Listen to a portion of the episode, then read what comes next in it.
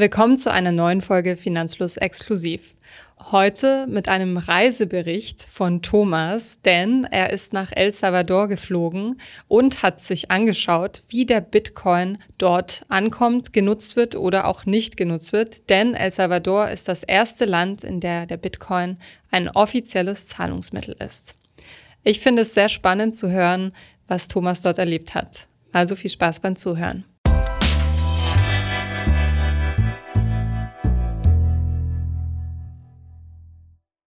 Bevor es weitergeht, ein kurzer Hinweis in eigener Sache. Kennst du bereits unser Finanzfluss Memo? Jeden Freitag liefern wir dir mit unserem Newsletter die wichtigsten Updates und neuesten Finanznews direkt in dein E-Mail-Postfach. In den letzten Ausgaben konnten unsere Leserinnen und Leser unter anderem lernen, was es mit sogenannten LTIFs auf sich hat, warum es so schwierig ist, richtige Zinsprognosen zu treffen oder ob ein Schulfach Finanzen eine gute Idee wäre. Also, wenn ihr eure Finanzen auf das nächste Level bringen wollt, meldet euch jetzt für den Finanzfluss Newsletter an. Gebt dafür einfach bei Google Finanzfluss Memo ein. Den Link dazu findet ihr aber auch in unseren Show Notes. PS, der Newsletter ist natürlich vollkommen kostenlos und eine Abmeldung jederzeit möglich. Und jetzt weiter mit der Folge.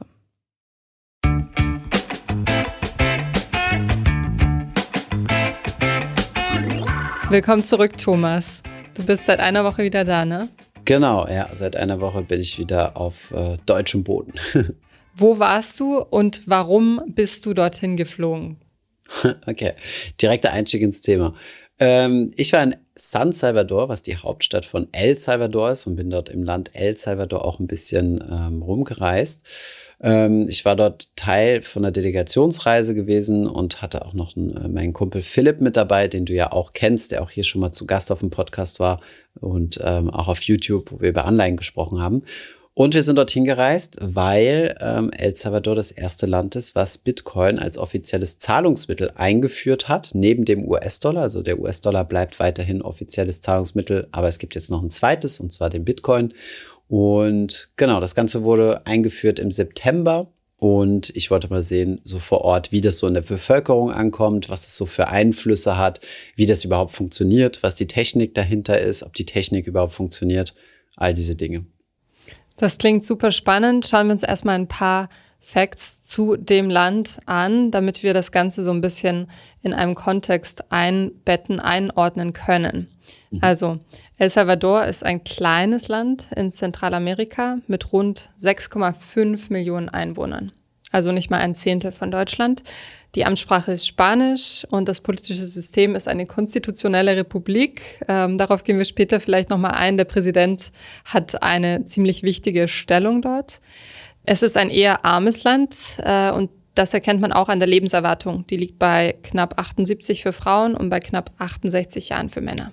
Also auch ordentlich unter unserer. Und das Bruttoinlandsprodukt pro Kopf liegt in El Salvador bei 3000, knapp 3800 Dollar pro Person. Und in Deutschland sind das 45.700 US-Dollar. So viel vorab, damit ihr wisst, ähm, in welchem Bereich sich El Salvador so bewegt. Und nun ist gerade dort, ausgerechnet dort, der Bitcoin als Zahlungsmittel eingeführt worden. Wie kommt es dazu? Hm. Äh, vielleicht noch als kleine Ergänzung, so von der Größe her ist das Land ungefähr so groß wie Hessen, also dass man sich das so ein kleines bisschen äh, in den Kontext setzen kann.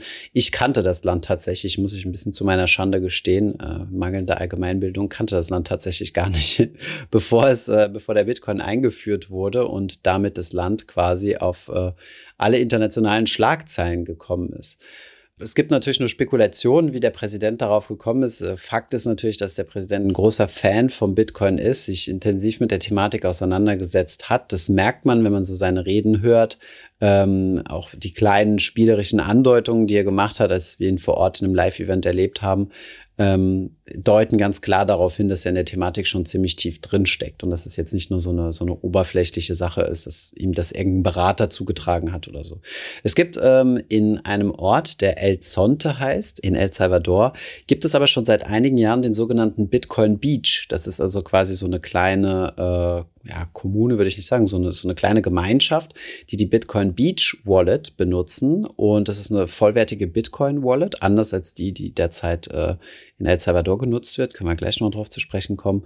Und äh, die nutzen das schon seit einigen Jahren. Das wurde von einem anonymen Bitcoin-Wahl ins Leben gerufen, beziehungsweise finanziell unterstützt. Mit 20 Bitcoin wurden damals äh, ähm, dem Projekt gestiftet. Und seitdem ist es quasi so eine zirkuläre Ökonomie, wo die Leute ähm, zusammen äh, unter ja, mit, mit der gemeinsamen Währung Bitcoin leben. Immer in Umrechnung äh, in US-Dollar, also in der Wallet kannst du natürlich auch alles in US-Dollar anzeigen lassen. Sehr interessant und äh, das haben scheinbar auch einige Minister in El Salvador mitbekommen und es gibt äh, ja, es gibt Gerüchte oder Vermutungen, dass, äh, dass aus diesem Projekt in El Zonte ähm, auch der Präsident die ähm, ja, die zumindest mal eine Inspiration gezogen hat, äh, die Währung für sich ins Leben zu rufen. Einer der Hauptgründe ist vielleicht ganz wichtig zu wissen, einer der Hauptgründe, die zumindest offiziell angebracht werden, warum Bitcoin eingeführt wurde, ist der sogenannte Remittance-Markt. Also das ist der, ähm, ja, wie soll ich das erklären? Das ist, wenn ähm, Menschen quasi im Ausland arbeiten, also nicht im eigenen Land und dann Geld in ihrer Familie ins Inland schicken. Und das ist in El Salvador ziemlich ausgeprägt. Du hast ja gesagt, sechseinhalb Millionen wohnen in diesem Land. Es gibt aber von der Nationalität her mehr El Salvadorianer, ich glaube knapp neun Millionen. Und der Unterschied, also die zweieinhalb bis drei Millionen ähm, anderen El Salvadorianer leben überwiegend in den USA, arbeiten dort und schicken dann Geld ihrer Familie in El Salvador rüber. Also Gastarbeiter, klassisch. Gastarbeiter, genau. Das ist äh, eigentlich ein ziemlich äh, treffendes Wort, ich so, so noch nicht, hatte ich so noch nicht äh, verinnerlicht. Und diese, diese Geldübertragung, also die dann Remittance heißen, ähm, sind ziemlich teuer. Also da gibt es dann so, die bekanntesten Firmen sind eigentlich Western Union, MoneyGram und so weiter. Und die kosten ziemlich viel Geld. Also was wir gesagt bekommen haben, mindestens 10, häufiger auch mal 15, 20 Prozent oder noch mehr. Und das ist natürlich ziemlich bitter. Also wenn du 100 Euro überweist und es kommen nur 85 an, Meistens haben die El Salvadorianer, die in Amerika leben, nicht die besten Jobs oder die bestbezahlten Jobs. Das heißt, wenn du dann schon ein paar Stunden von deiner Arbeitswoche nur darauf äh, arbeiten musst, Geld ähm, ins Ausland zu schicken, also zurück in die Familie zu schicken, ist das schon ziemlich bitter. Und das ist ähm, geschätzt wurde das von der Regierung. Wie gesagt, Regierungszahlen sind natürlich immer mit Vorsicht zu genießen, aber dass El Salvadorianer sich insgesamt 400 Millionen an diesen Gebühren einsparen können pro Jahr. Das war so einer der Haupt der Hauptgründe zu sagen, wir, also zumindest kommuniziert der Haupt kommunizierten Gründe, äh, Bitcoin einzuführen. Und wenn ich jetzt mal so ein bisschen überlege, wenn wir mal ein bisschen zusammen überlegen, ähm, die Wahrscheinlichkeit, dass Bitcoin in einem Land eingeführt wird, was eher ein Entwicklung oder Schwellenland ist, ist natürlich deutlich höher als in einem Land, äh, was totale Währungssouveränität hat, wie jetzt zum Beispiel Europa. Gut, wir haben jetzt keine in Deutschland keine absolute ähm, Hoheit über unsere Währung, denn wir müssen uns ja mit ein paar anderen äh, EU-Staaten noch abstimmen. Aber ja, wir sind da schon relativ etabliert, relativ frei. Wir haben eine stabile Währung, den Euro. Und viele andere Länder haben halt dieses Problem, dass sie keine ähm, eigene Hardwährung haben, die also entweder super stark inflationiert oder sie basieren sich so wie beispielsweise El Salvador auf eine andere Währung. Dadurch, dass sie den US-Dollar genommen haben, ähm, haben sie also keine souveräne äh, Währungspolitik.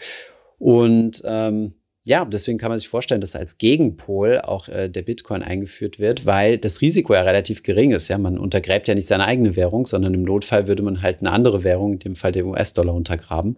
Und ja, von daher ist es die Wahrscheinlichkeit schon recht hoch, dass es in so einem Land eher passiert.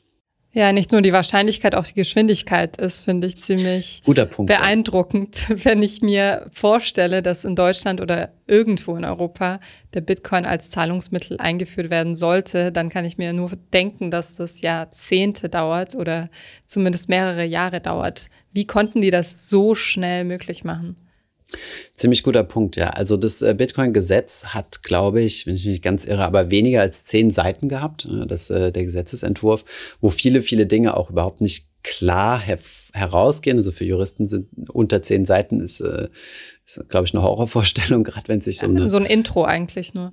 Genau, genau. Und das wurde im Juni oder Juli, ich weiß nicht mehr, ähm, verabschiedet, das Gesetz, und ist in Kraft getreten Anfang September. Du hast hier rausgeschrieben, 9.9. ist gerade mein Geburtstag, war mir gar nicht bewusst, dass auf meinen Geburtstag gefallen ist.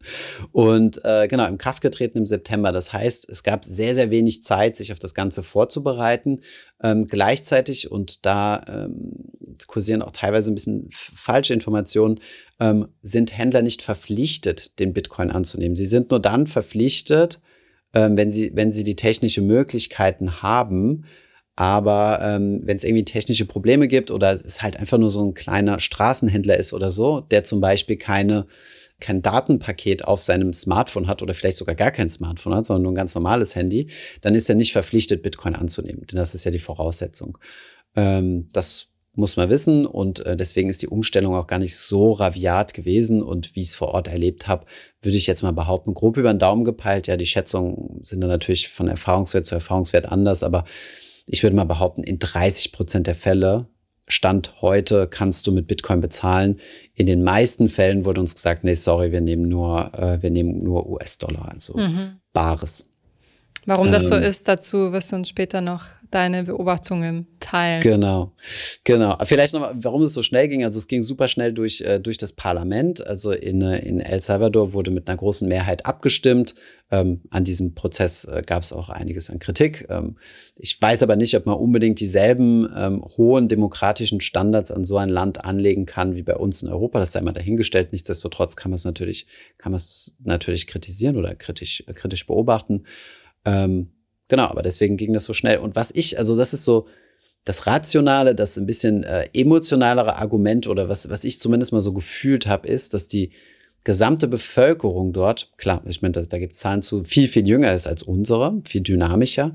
Und du merkst es auch in der, in der Regierung. Also wir haben ja mit einigen Ministern sprechen können, vielen Ministerinnen auch, ähm, die sehr jung waren oder verhältnismäßig jung, also zu dem, was wir jetzt in Deutschland gewohnt sind, und äh, extrem dynamisch und ambitioniert. Ja, also die, klar, wir haben auch einen älteren Minister getroffen, der auch so ein bisschen alteingesessener war und der einfach nur so die Propagandaparolen äh, runtergebetet hat, wie, wie man das halt so macht, um, um anständige Karriere zu machen. Aber es gab halt auch wirklich, beispielsweise, also die Wirtschaftsministerin hat mich ziemlich beeindruckt, weil die war wirklich zutiefst in der Thematik drin, extrem engagiert und auch im Kontakt mit anderen Ländern, um, ähm, um die quasi zu beraten und denen zu, zu, zumindest mal aufzuklären, wie das mit dem Bitcoin geklappt hat.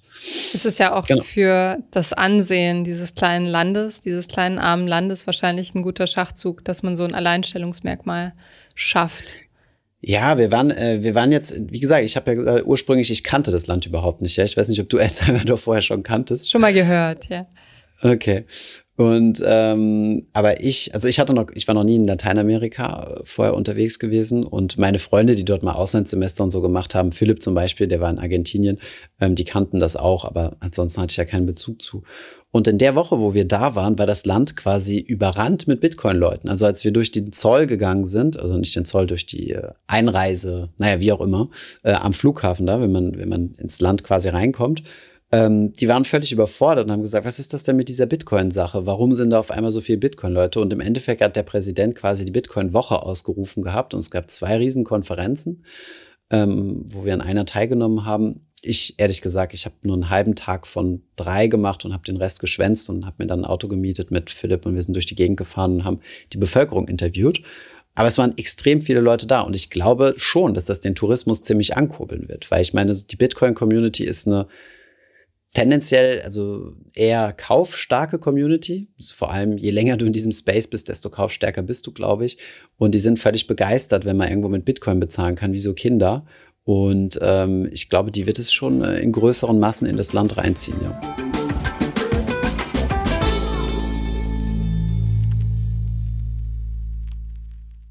Gehen wir mal darauf ein, wie es vor Ort zugeht und wie die Leute mit Bitcoin bezahlen oder auch mhm. nicht.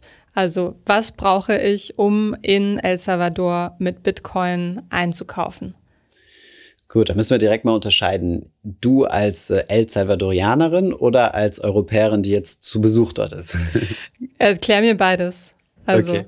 A, ich bin aus El Salvador. Okay. Ähm, ja, also es gibt ja grundsätzlich das gesamte Bitcoin-Universum mit verschiedensten Wallets und so weiter. Ja, alle funktionieren im Endeffekt dort, weil es basiert ja auf Bitcoin. Bitcoin ist Open Source, ist ein offenes Netzwerk, ähm, wo ich, äh, wo ich quasi Zugang haben kann, sobald ich eine Wallet habe. Ähm, vor Ort sieht es ein ganz kleines bisschen anders aus. Die haben eine eigene Wallet entworfen. Das, äh, das, die nennt sich die sogenannte Chivo, C-H-I-V-O Wallet. Und im Endeffekt ist das eine Smartphone-App, ähm, wo du sowohl Dollar als auch Bitcoin senden und empfangen kannst. Also es ist eine eigene, sozusagen eine eigene, ähm, eine eigene Wallet, aber du kannst dort Dollar drin haben oder auch Bitcoin.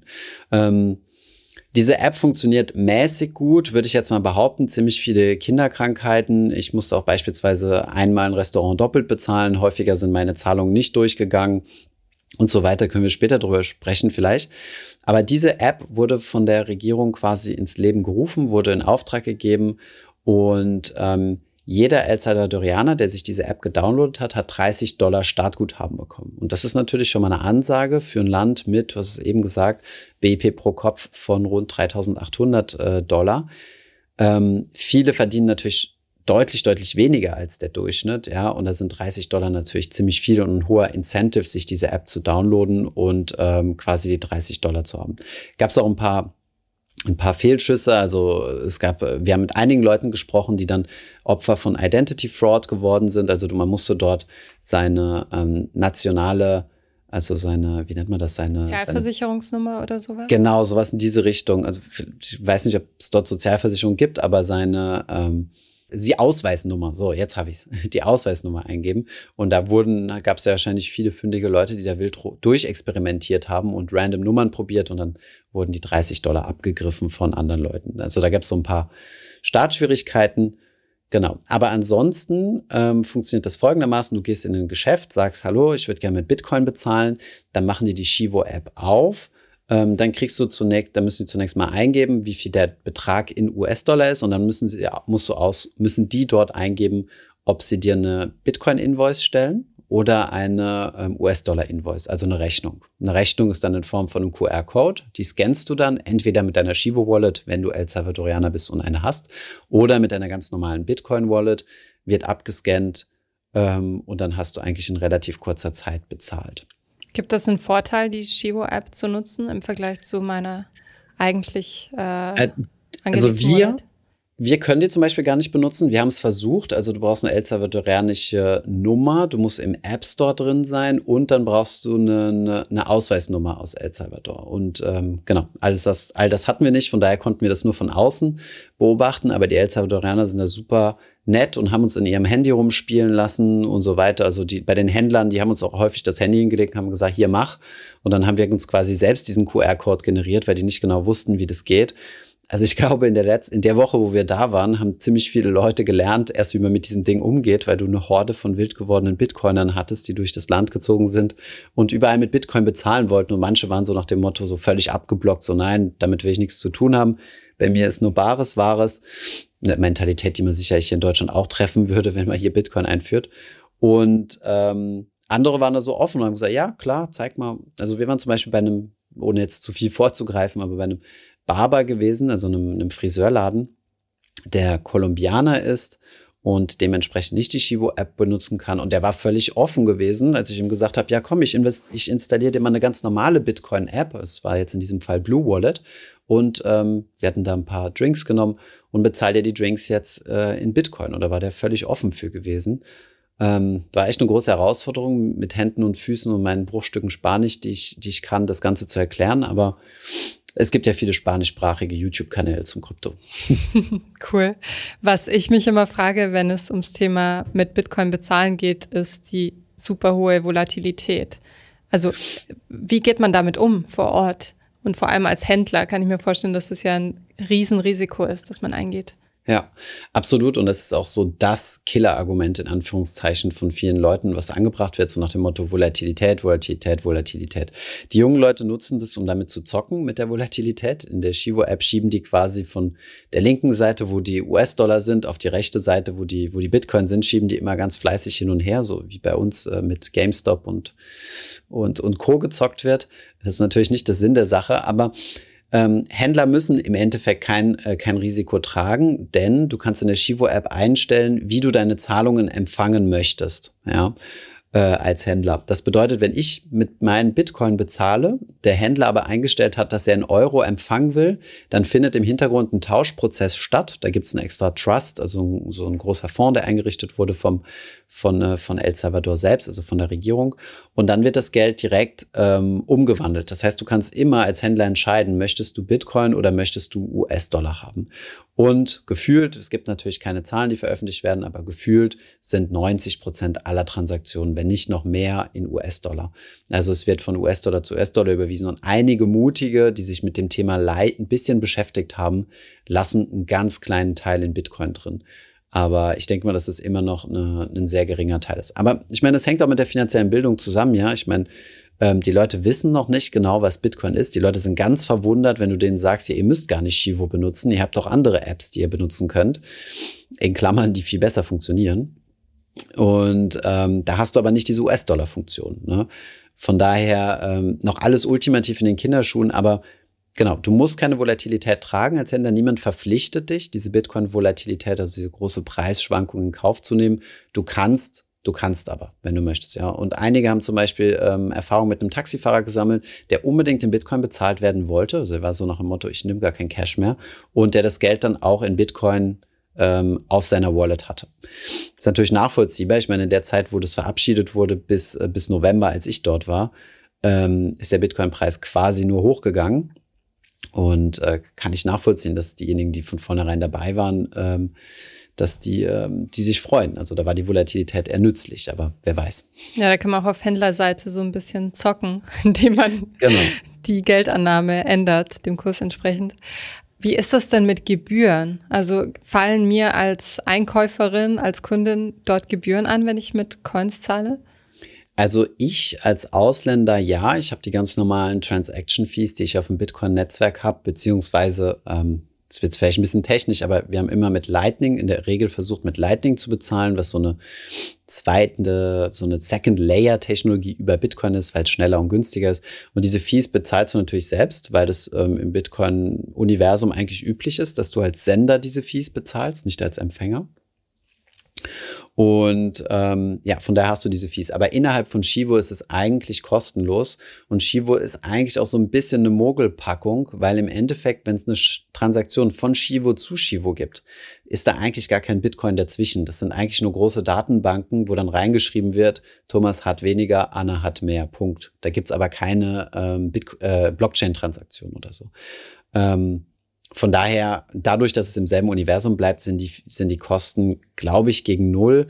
Ähm, du zahlst eine Kleinigkeit, ähm, wenn du, ich glaube, am Geldautomaten Dollar ein- oder ausbezahlst. Ich habe zum Beispiel mit meinen letzten Dollar am Flughafen, ich hatte noch einen 5-Dollar-Schein, habe ich mir noch Bitcoin gekauft am Automaten. Hat sich natürlich überhaupt nicht gelohnt, weil die, die Fees äh, verhältnismäßig hoch waren, also die reinen Mining-Fees, aber ich wollte mal gerne mit, mit dem Dollarschein Bitcoin kaufen. Cool. Sag mal, magst du darauf eingehen, wie das technische, du hast gerade schon gesagt, Lightning, ähm, Second Level, wie funktioniert das? Du hast mir gesagt, du hast deine eigene Bank gebaut. ja, können wir gerne drauf eingehen. Also Bitcoin ist an sich ja, das ist ja immer ein Kritikpunkt gewesen, extrem langsam, was die Transaktionen angeht und extrem teuer. Ähm, du kannst ja maximal bis zu sieben Transaktionen, Bitcoin-Transaktionen pro Sekunde machen und das weltweit. Das ist ziemlich wenig ähm, wenn du das jetzt mal mit Visa oder Mastercard vergleichst, die Hunderttausende in der Sekunde machen können. Ähm, und deswegen brauchte es halt eine, eine bessere Lösung, um Bitcoin als Bezahlung nutzen zu können, als das reine Bitcoin-Protokoll. Ähm, hat auch Vorteil, dass es so langsam ist, ja, die, die Bitcoin-Blockchain. Deswegen hat man das sogenannte Lightning-Netzwerk entwickelt. Das ist noch ähm, relativ früh in den, oder das ist noch gar nicht, gar nicht sehr stark ausge, ausgereift. Da haben wir auch mal, einen, ich glaube, einen längeren Podcast zugemacht mit Roman, will ich gar nicht so ins Detail gehen. Aber im Endeffekt ermöglicht dir das quasi direkte Bezahlung, so wie man das mit Apple Pay kennt oder mit Visa, also kontaktloses Zahlen, einfach dranhalten und es ist in kürzester Zeit bezahlt. Im Lightning-Netzwerk scannt man halt einen QR-Code und es ist sehr, sehr günstig, verhältnismäßig. Und äh, genau, ich habe Spaß dabei gesagt, ich habe mir meine eigene Bank gebaut, weil ich mir eine eigene sogenannte Bitcoin Node aufgesetzt habe. Das ist jetzt hoffentlich nicht zu technisch, aber um am Bitcoin-Netzwerk teilzunehmen, brauche ich ja so eine Art Computer. ist ja wie wenn man ins Internet gehen will, braucht man ja irgendwas, um überhaupt Zugriff aufs Internet zu haben. Entweder ein Smartphone oder ein Computer. Und um ins Bitcoin-Netzwerk zuzugreifen, brauchst du so auch einen Computer, ja, wo die ganze Blockchain drauf gespeichert ist. Das ist optional, aber bei mir ist das so der Fall. Und dann kannst du quasi ähm, deine Transaktionen in das Bitcoin-Netzwerk reingeben überhaupt. Und dasselbe gilt übrigens auch für Lightning. Also um ähm, deine Lightning-Transaktionen zu machen, ist es auch gut, wenn du deine eigene Node hast. Damit habe ich dann mein Smartphone verbunden. Also ich habe ein sogenannte Blue Wallet gedownloadet. Das ist einfach so ein Anbieter von so Lightning und Bitcoin ähm, Wallets. Die habe ich dann mit meiner Node in Berlin verbunden und, und die Note ist so ein kleiner Raspberry Pi Computer. Genau. Es ist Müsst ihr euch vorstellen, wie so ein Mini-Spielwürfel.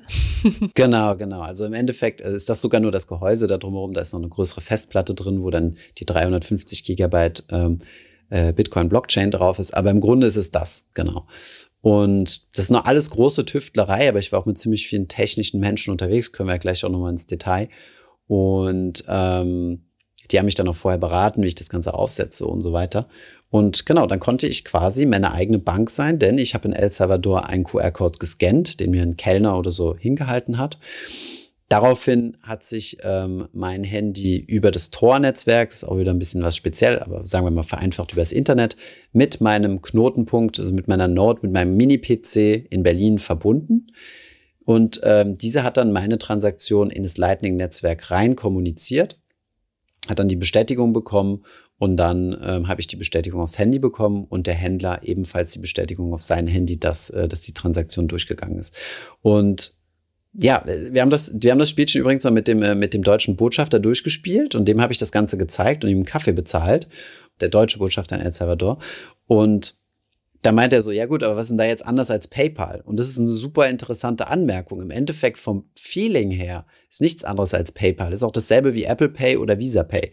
Der Riesenunterschied ist nur, warum er diesen, diesen Aufwand getrieben hat, ist, dass ich keinen Intermediär dazwischen habe. Das heißt, ich kann meine eigenen Zahlungen kommunizieren und, äh, und verifizieren. Und das ist eigentlich, das ist eigentlich so das Coole an der Sache. Also es gibt kein einziges Finanzunternehmen, was zwischen uns steht, außer halt auf Händlerseite Shivo ähm, aber das ist ja auch nicht meine Entscheidung, sondern das ist ja dann des Händlers Entscheidung, wie er das machen möchte.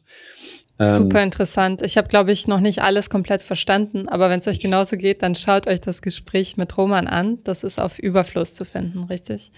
Ich glaube, wir hatten es auch auf, als Podcast. Ich weiß aber nicht mehr. Nee, haben wir nicht gemacht. Nee, okay, na gut. Es ich pack's euch in die Show Notes. Es ist, es ist auch wirklich noch in den Kinderschuhen. Also ich glaube, das Lightning-Netzwerk ist jetzt da, wo Bitcoin vor, sagen wir mal, mindestens fünf Jahren war oder so. Es ist noch sehr, sehr, sehr experimentell, ja. Und ähm, leider noch nicht massentauglich. Aber ähm, ich, ich, ich, ich fand das richtig geil, mich da reinzudenken. Aber ich habe viele, viele Stunden mit diesem kleinen Computer, den du da siehst, äh, verbracht, ja. Erzähl mir mal, wie hat es sich für dich angefühlt mit dieser selbstgebauten Bank zu zahlen, mit der Shivo-App und auch mit deiner äh, privaten Wallet zu zahlen, weil in Deutschland hat man das ja nicht, dieses Gefühl. Hm. Also überwiegend, wenn ich ganz ehrlich zusammenfassen muss, äh, überwiegend frustrierend. ähm, aufgrund der technischen Schwierigkeiten. Das lag erstens mal beispielsweise an meiner Note. Ich habe eben das Tor-Netzwerk angesprochen. Es hat super lange gedauert, bis ich da eine Verbindung hergestellt habe. Ich musste es zwei, dreimal versuchen manchmal. Das, da hat man natürlich keinen Bock drauf. Ähm, und dann ähm, das Thema Shivo Wallet ist auch sehr frustrierend, wenn du eine Bestätigung angezeigt kriegst. Also ich krieg meine Bestätigung, meine Payment-Bestätigung auf meinem Handy angezeigt. Das heißt, ich weiß, die Kohle ist definitiv weg. Ähm, auf der anderen Seite kommt aber nichts an. Ja? Und dann ist der Kellner neben dir und updatet und updatet und updatet. Und dann, ja gut, trinkst halt noch einen Absacker und dann kommt er in einer halben Stunde wieder vorbei. So, und wie sieht's aus? Ja, immer noch nichts da. Und dann haben wir halt einmal gesagt, ja komm, dann zahlen wir die 35 Dollar halt jetzt nochmal in Cash, haben wir so unser Restaurant doppelt bezahlt. Das ist jetzt mehrfach vorgekommen. Manchmal vertrauen die Händler dir dann und sagen, okay, ich nehme jetzt einfach nur ein Foto von deinem Handy, wo die Bestätigung drauf ist. Ähm, das geht so auch. Aber genauso die Schnittstelle vom Shivo-Universum in die Außenwelt quasi ähm, ist noch nicht ganz sauber. Vielleicht liegt es auch am Lightning-Netzwerk, ähm, weil das noch nicht richtig integriert ist. Aber wie gesagt, alles in Rekordzeit, in zwei Monaten aus dem Boden gestampft und ähm, Dafür ist es eigentlich, also funktioniert das 1A, wenn du mir überlegst, ähm, du darfst nicht denselben Standard ansetzen wie so ein Visa, ja, die hunderte, äh, tausende von Transaktionen äh, pro Minute oder pro Sekunde sogar machen und Riesenerfahrung haben, ist das hier halt jetzt noch so eine experimentelle Sache. Und das ist eigentlich ziemlich ähm, lehrreich, wenn man dann so die, die Schwachstellen kennenlernt und, äh, und die dann ausbessert. Vielleicht gehe ich in zwei Jahren nochmal hin und alles läuft 1A reibungslos, wer weiß.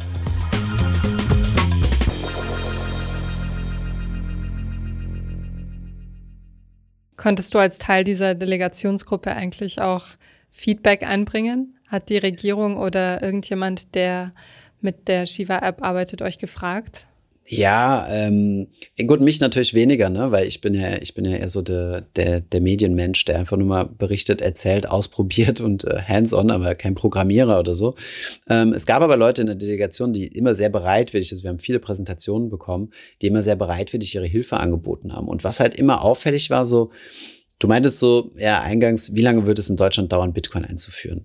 Sehr wahrscheinlich würdest du da 75.000 Gremien haben, erstmal ein riesen regulatorisches Framework und es müssen alle Stresstests und, äh, und, und so weiter, alles vorher durchgesprochen werden, um auch den unwahrscheinlichsten Fall der unwahrscheinlichen Fälle abzudecken. Bei denen ist es genau umgekehrt. Die haben einfach so, so ja, wir machen mal und schauen dann mal.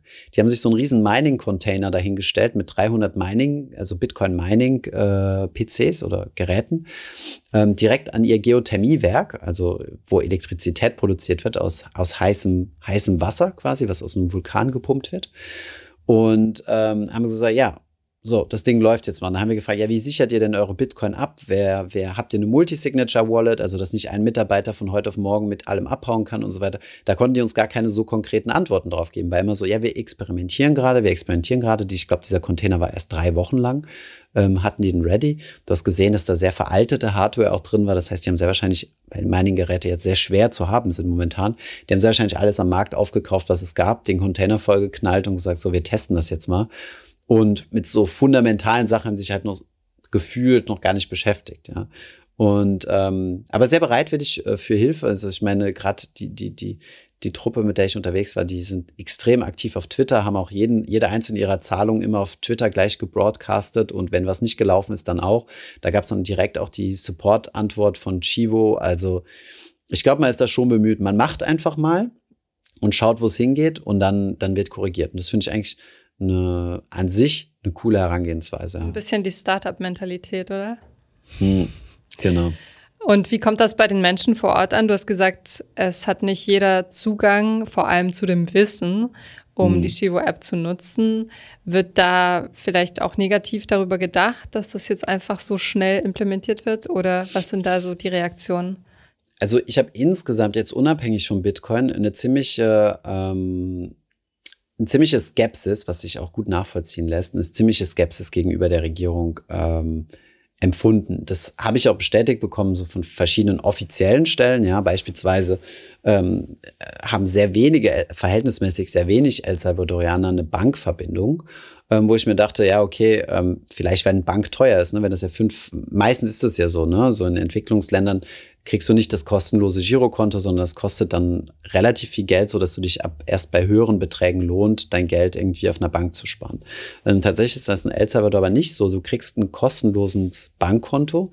Die meisten Leute vertrauen aber einfach der Regierung nicht. Das muss man auch nachvollziehen. Die kommen aus jahrelang, also ich glaube zwölf Jahre lang Bürgerkrieg ähm, haben ein Riesenproblem mit Gangkriminalität vor Ort. Das ist ein Land mit der höchsten Mordrate weltweit überhaupt ähm, wo es mal zu Wochen kommt, wenn es Integrationsphasen gibt von, von den Gangs ähm, und, und, neue Mitglieder aufgenommen werden, dann müssen die Mutproben machen, kriegen eine Liste von, von fünf Leuten, also mit fünf Namen hingelegt und einen davon oder zwei müssen sie umbringen als Mutprobe. Und diese Aufnahmerituale sind relativ eng getimt. Das heißt, es gibt dann Wochen, wo, wo einfach nur das Blut fließt und ähm, da ist ja dann klar, dass, dass, dass sich die Menschen eher so ein bisschen auf sich selbst konzentrieren und sagen, ja, ich muss irgendwie hier überleben, über die Runden kommen und so. Und äh, was die Regierung für tolle Sachen sich überlegt hat, das ist dann sekundär, ja.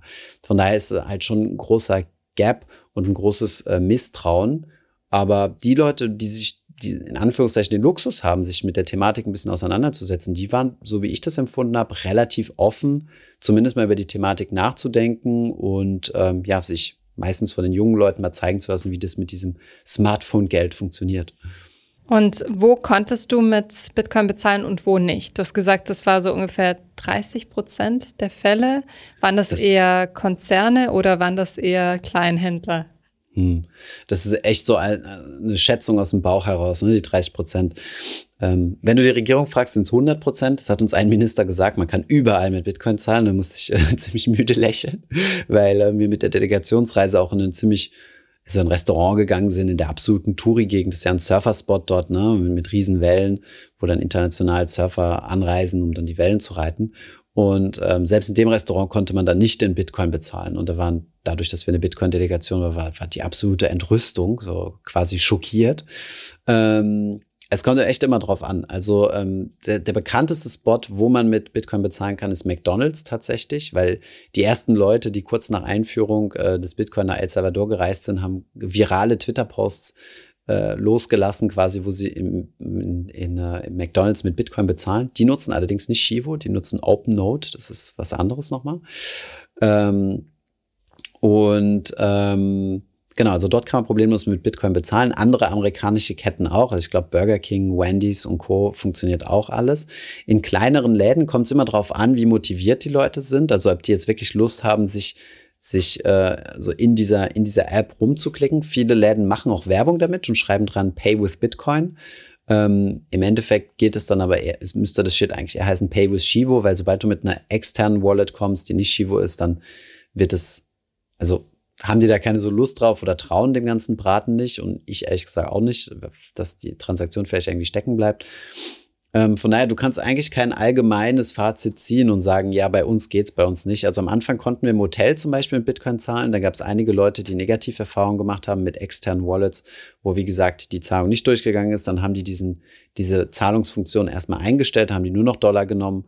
Und ja, es ist wirklich gerade noch voll im Findungsprozess, glaube ich. Hm. Was war für dich die interessanteste Begegnung?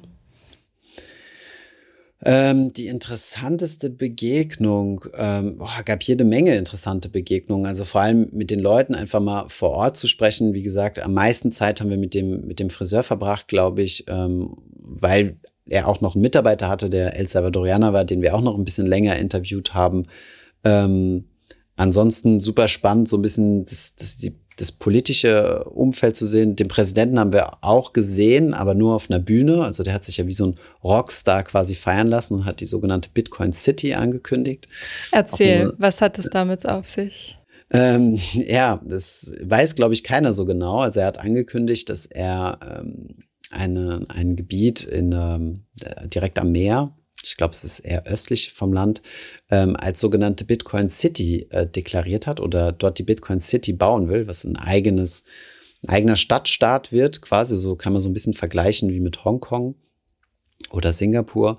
Und ähm, soll dann soll zwar noch zu El Salvador gehören, soll aber ein absolutes ähm, Steuerparadies werden, also null Steuern, außer 10% Umsatzsteuer, alles andere null Steuer. Und ähm, diese City soll rund 300.000 Bitcoin kosten. Äquivalent waren es damals, glaube ich, 17 Milliarden Dollar.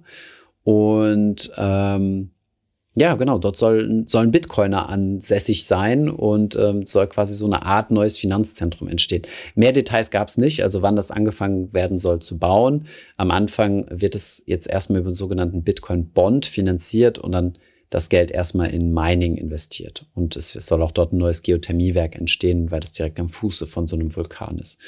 Schauen wir mal, was dabei, was dabei rauskommt. Ich sehe das noch ein ganz kleines bisschen hoch ambitioniert, um nicht skeptisch zu sagen.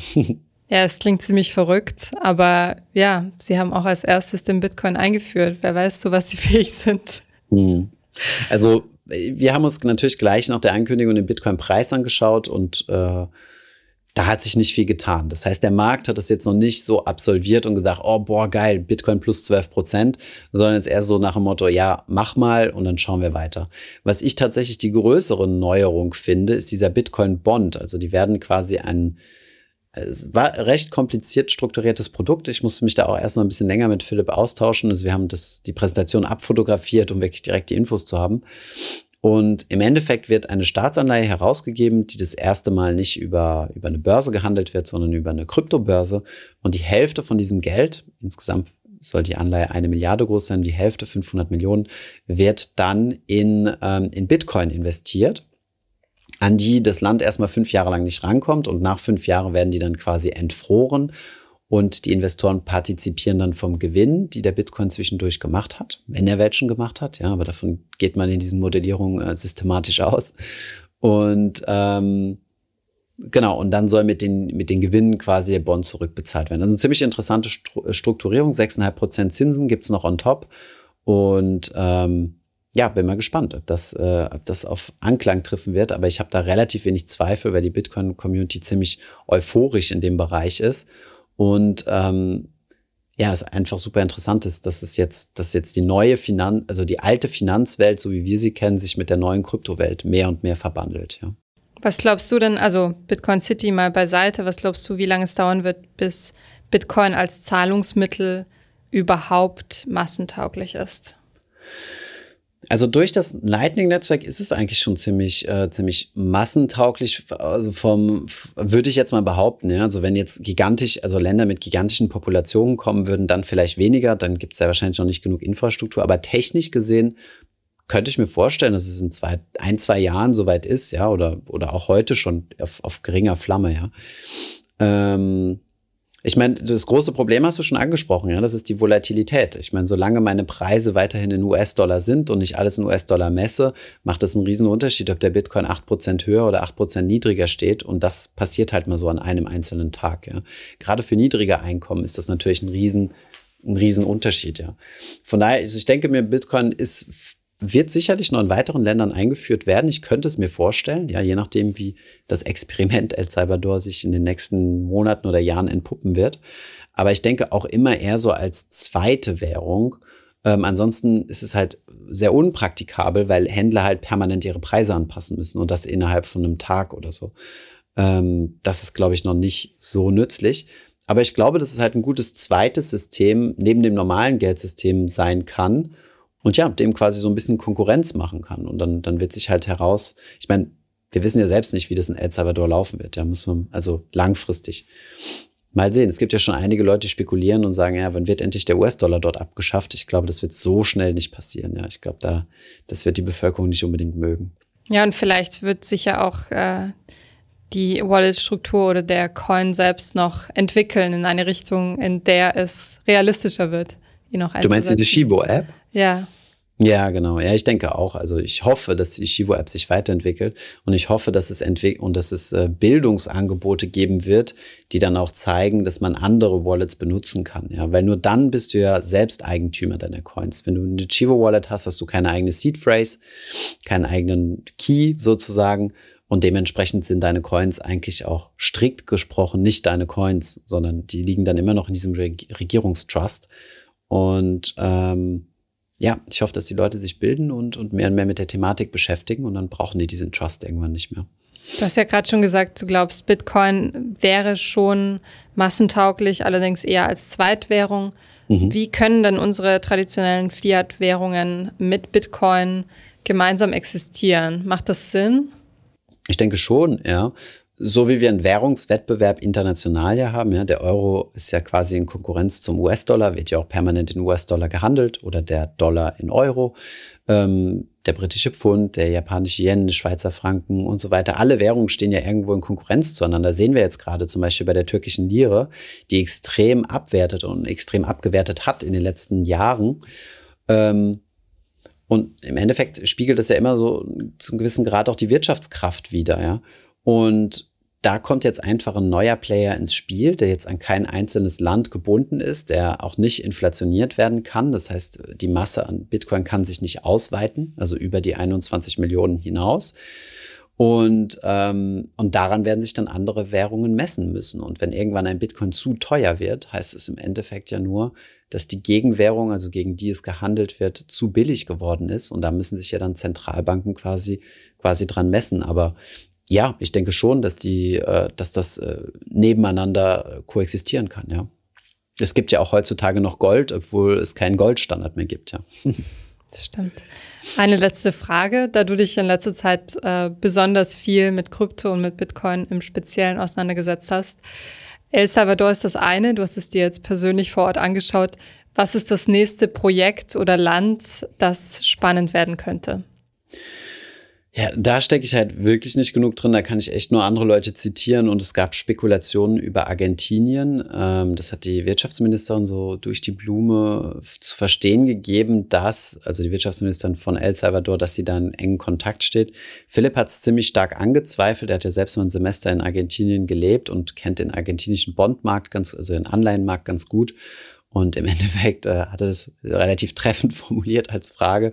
Ähm, dass äh, Argentinien sich ja in der Krise befindet, seit 100 Jahren in der Währungskrise und ähm, die ja regelmäßig ihre, ähm, ihren, ihren, äh, ihre Währung entwertet haben, was sie ja nicht mehr tun könnten, wenn sie selbst Bitcoin einführen würden.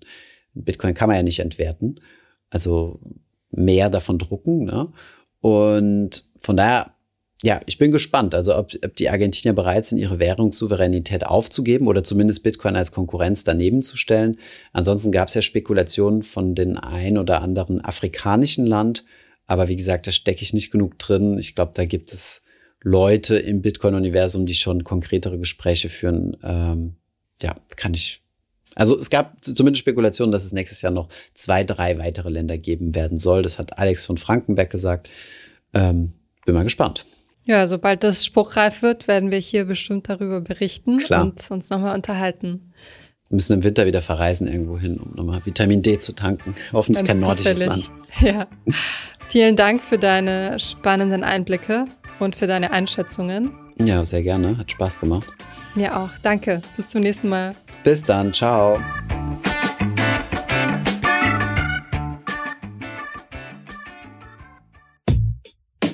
Ich hoffe, diese Podcast-Folge hat dir gefallen und du hast was dazugelernt. Wenn ja, dann erzähl doch gerne auch deinen Freunden und Bekannten vom Finanzfluss Podcast, die sich für das Thema finanzielle Bildung interessieren oder interessieren sollten. Wenn du uns auf iTunes zuhörst, dann lass uns gerne eine positive Bewertung da. Das sorgt dafür, dass wir noch besser auffindbar werden. Alle wichtigen Links und Verweise findest du wie immer in den Shownotes zu diesem Podcast. Auf unserer Homepage findest du außerdem eine ausführliche Beschreibung zu jeder Folge. Du findest sie unter finanzfluss.de slash podcast. Vielen Dank fürs Zuhören und bis zum nächsten Mal.